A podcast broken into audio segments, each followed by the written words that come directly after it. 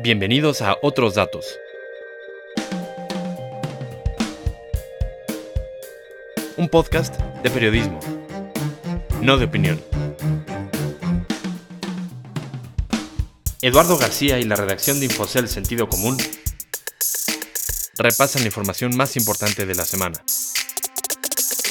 ¿Modificaría usted su expectativa de crecimiento para este año? No, sigo igual, o sea, Pero no se va a alcanzar el 2%. no, porque vamos muy bien, muy eh, este, distinto a lo que piensan los expertos. Hola, soy Eduardo Y, García en otra edición Pues de ya ven Otros que yo Datos. soy un poco Esta semana eh, la economía Presidente, ha tenido y quisiera una abundar- importante porque se definió ya la tasa de crecimiento del segundo trimestre, lo que nos da también un panorama amplio de los primeros seis años, primeros, perdón, primeros seis meses del gobierno de Andrés Manuel López Obrador.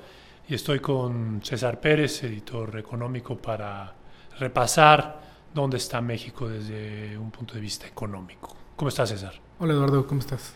Eh, el crecimiento eh, fue nulo eh, y el primer trimestre fue negativo. ¿Cómo lo ven los analistas? ¿Dónde está parada la economía hoy y cómo la podríamos esperar hacia adelante? Pues mira, te, te diría en términos generales que la economía no decepcionó, pero porque se esperaba que tuviera un rendimiento bajo. Eh, no estamos en recesión, se confirma que la economía crece a tasas más modestas, pero crece.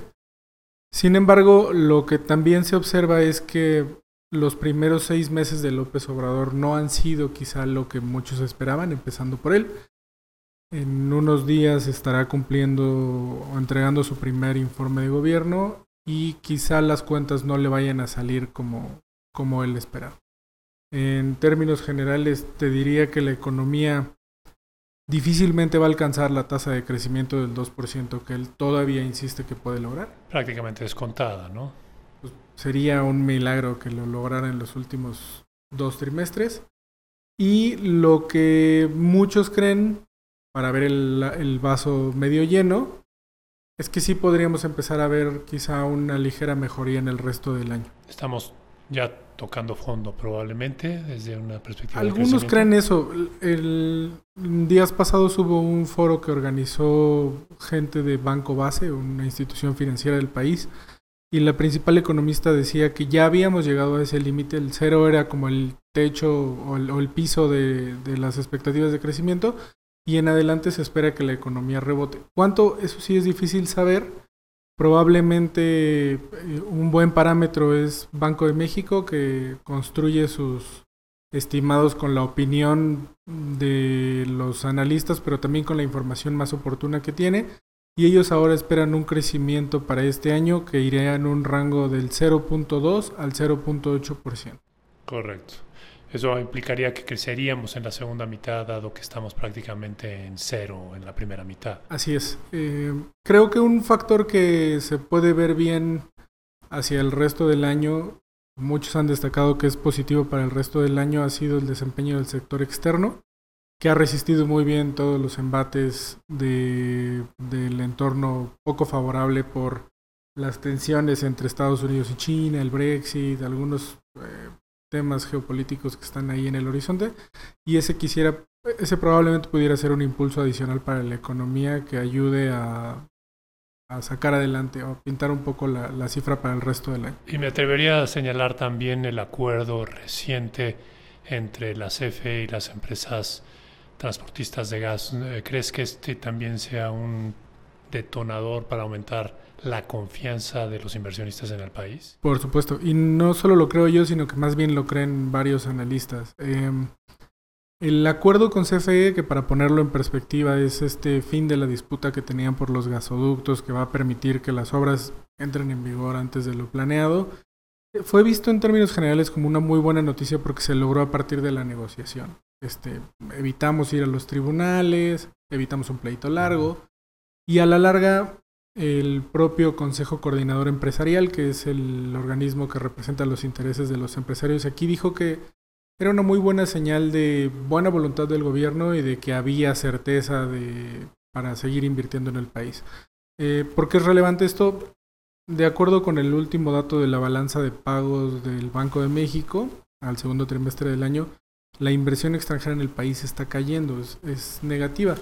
En este periodo tuvimos que la inversión cayó 36.8% con la que había hace un año. Es decir, entró menos inversión. Entra menos inversión. Lo que podríamos ver es que si las condiciones de gobernanza que le llaman algunos, es decir, el Estado de Derecho, la seguridad, la confianza para invertir se revierte, pudiera recibir un poco de flujos adicionales, las empresas podrían empezar a activar planes de inversión que están medio detenidos y eso ayudaría a impulsar la economía en el segundo. Y, y si me permites añadir, con tasas de interés a la baja en México y en el extranjero a niveles no vistos en muchos años, también podría ser un incentivo para que los inversionistas si recuperan la confianza, tanto nacionales como extranjeros, regresen a esos planes que probablemente pusieron en el congelador. Así es. Eh, ya muchos piensan que, pues ahora sí que, como se dice coloquialmente, el balón está en la cancha del gobierno.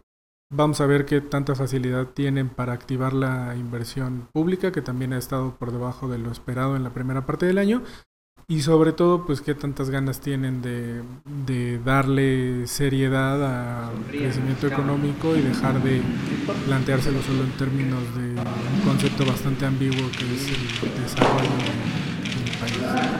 Muy bien, pues muchas gracias César, estamos como siempre atentos a la evolución de la economía. Gracias a ti, Tampoco la prensa no aplaude.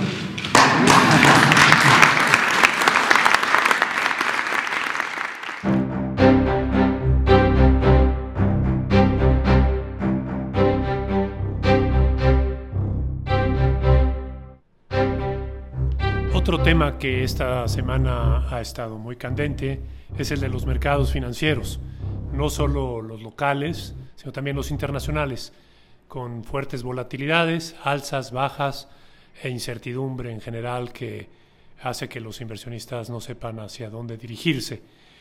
Uno de los mercados que más ha sido zarandeado, por llamarlo de alguna manera, eh, frente a esta volatilidad internacional que se debe más que nada las tensiones comerciales que existen entre China y Estados Unidos, es el mexicano. Eh, el índice de la Bolsa Mexicana de Valores lleva una pérdida de alrededor de 4%, que se suma a la caída del año pasado de alrededor de 15%. Para hablar de esto estoy con Lisette Esquila, corresponsal eh, de mercados de tanto Infocel y Sentido Común, y con Francisco Delgado, corresponsal corporativo eh, de estos dos medios de comunicación para que nos platiquen un poco de qué es lo que han rescatado de inversionistas, analistas sobre la situación por la que atraviesa la Bolsa Mexicana de Valores. te empiezo contigo. ¿Está la bolsa barata desde un punto de vista de los inversionistas? Eh, bueno, lo que nos han comentado los analistas es que después de que el índice cayó por debajo de las 39 mil unidades, se podría decir que ya está barata que sería una importante oportunidad de compra, oportunidad de entrada. Sin embargo, eh, se mantienen cautelosos ya que no descartan vaivenes en el, en el corto plazo. Esto más eh, enfocado hacia inversiones de mediano y largo plazo, donde tú podrías estar aprovechando estos descensos que se han este, presentado en los últimos días. Y comparado con otros mercados, ¿qué es lo que generalmente dicen los inversionistas? Que la bolsa actualmente podría ser atractiva versus bonos u otros instrumentos financieros? Depende, depende del tipo del enfoque que tú tengas en la inversión, pero dentro de una inversión a largo plazo la bolsa siempre ha sido mucho más ganadora que los bonos. Si bien los bonos son una inversión que te dan eh, un plazo fijo y una ganancia segura, dentro de las acciones, si tú te mantienes en el mediano y largo plazo, puedes tener mayor rendimiento que los bonos. Sobre todo cuando ha llegado a un nivel... Eh, Mucho, muy bajo como el que ha tocado. En ese sentido, Francisco, desde lo que tú has eh, reporteado, eh, ¿qué has visto? ¿Hay algunas empresas en particular que sí pueden calificarse como baratas? Hola, Eduardo. Pues mira, sí es este es, es, complicado sacar conclusiones de primera mano sobre qué acciones están baratas o no porque varias de las empresas de, del índice de las principales están en, en mínimos de varios años dos a cinco años y eso evidentemente no ha hecho que los inversionistas salten a comprarlas entonces, habría que determinar respecto de qué están baratas. O sea, el precio está bajo, pero no necesariamente quiere decir que sean eh, atractivas. Exactamente.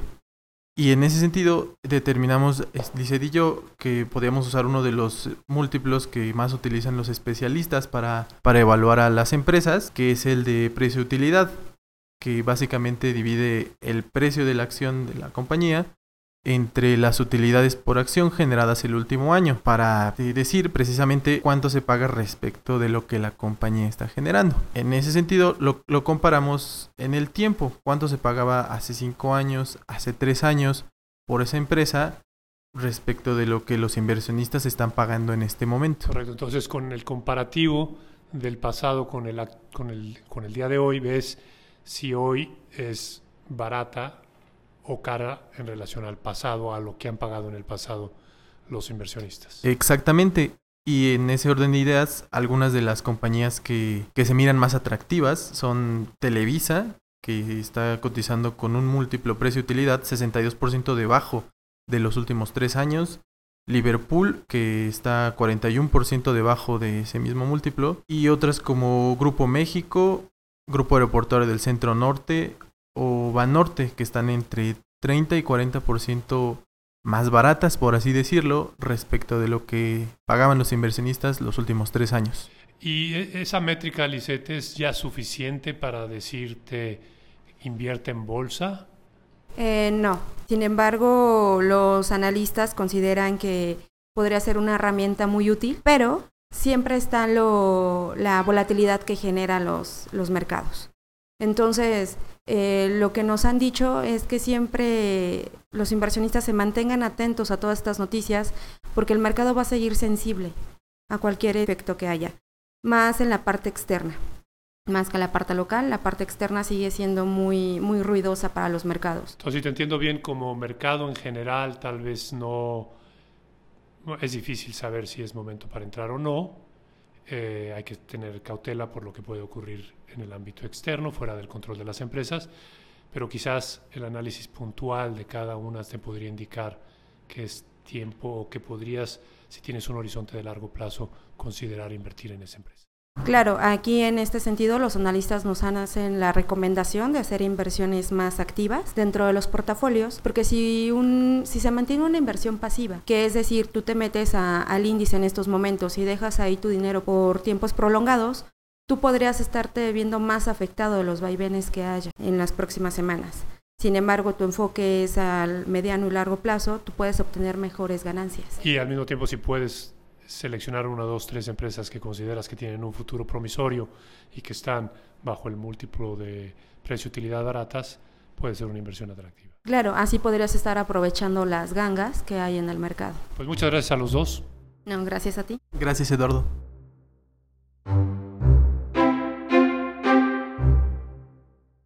Es una tragedia lo que está sucediendo con la industria petrolera nacional.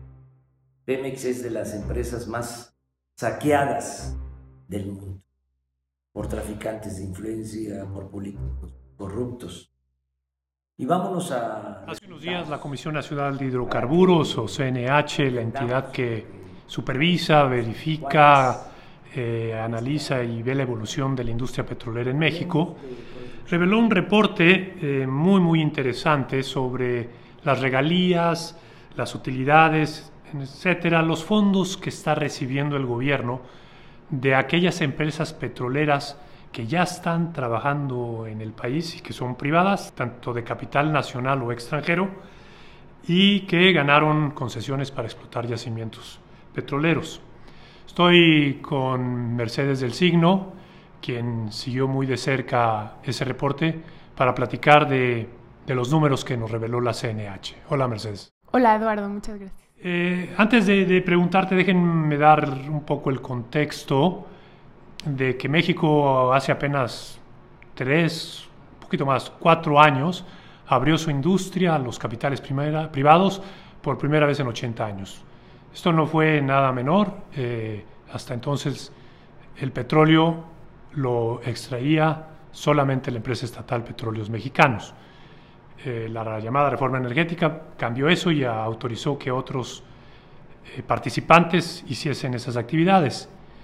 Eh, la administración actual ha suspendido la entrega de permisos, contratos, licencias para llevar a cabo esas actividades de exploración y extracción de crudo.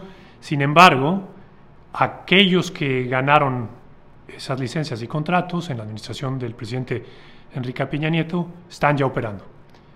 Y de ahí que haya un reporte como el que mencioné de regalías que está recibiendo el gobierno. Mercedes, ¿cuál fue el número más relevante de ese contrato eh, y qué, qué te dijo esa cifra? Pues mira, este año, bueno, el primer semestre de este año el gobierno recibió 5.661 millones de pesos por contratos que se subastaron durante la administración de Peña Nieto.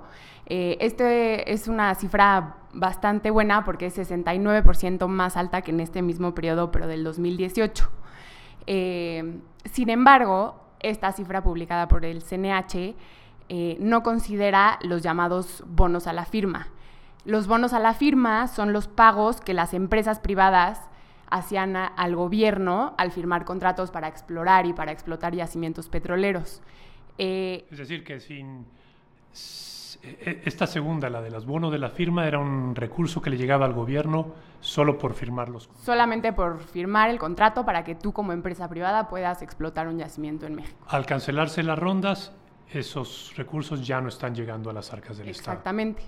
Y sin embargo, sí están llegando cinco mil y pico... 5.661 millones de pesos. Que son cerca de 270 millones de dólares. Es, no es una cifra nada despreciable, sí? Nada despreciable. Pero comparado con lo que se podría estar recibiendo con estos bonos a la firma, que por ejemplo el año pasado generaron nada más y nada menos que 13.522 millones de pesos, eh, pues creo que sí podría el gobierno de López Obrador aspirar a estar recibiendo mucho más. Eh, si estuviera abierto a, seguir con este tipo de licitaciones y de subastas para que empresas privadas, más allá de Pemex, que es a lo que le apuesta López Obrador, eh, puedan estar explorando los campos mexicanos. ¿Podrían convivir las dos eh, funciones con privados en ciertos campos y Pemex en otros? Exacto, pueden ser concesiones completas o de cooperación con Pemex. Entonces, eh, pues parece que López Obrador sí está dejando mucho dinero en esta idea de, de, que quiere que Pemex sea el único agente económico que explote los yacimientos petroleros de México.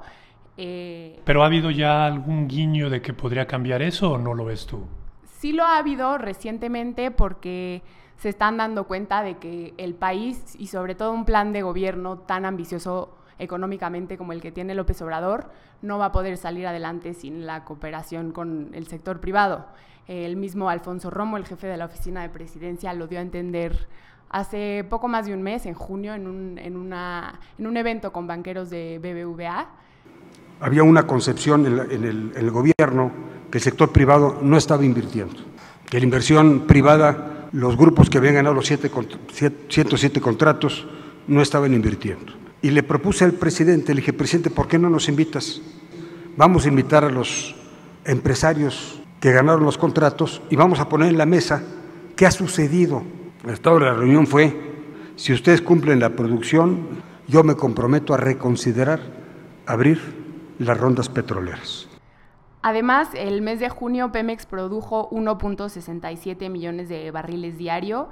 Fue el segundo repunte de este año, aunque su peor mes desde la historia eh, que produce petróleo la, empresa estatal y definitivamente muy lejos de la meta de los 2.4 millones de barriles diarios de aquí a 2024. Eh, y también el mismo López Obrador dijo que... Sí, tienen esos contratos y producen, pues entonces sí, podríamos pensar en ampliarlos, en nuevas rondas. Pero si no hay inversión, entonces ¿para qué nuevas concesiones? Si las empresas demostraban que iban a producir correctamente petróleo para México, eh, en los campos que ya se licitaron, que podría abrir la puerta a futuras licitaciones y pues a seguir recibiendo estos recursos tan importantes para el proyecto que tiene López Me, me sorprende un poco porque la cifra de 270 millones de dólares, eh, eh, esta cifra podría utilizar para sus programas sociales destinados a quienes menos tienen, ¿no es correcto?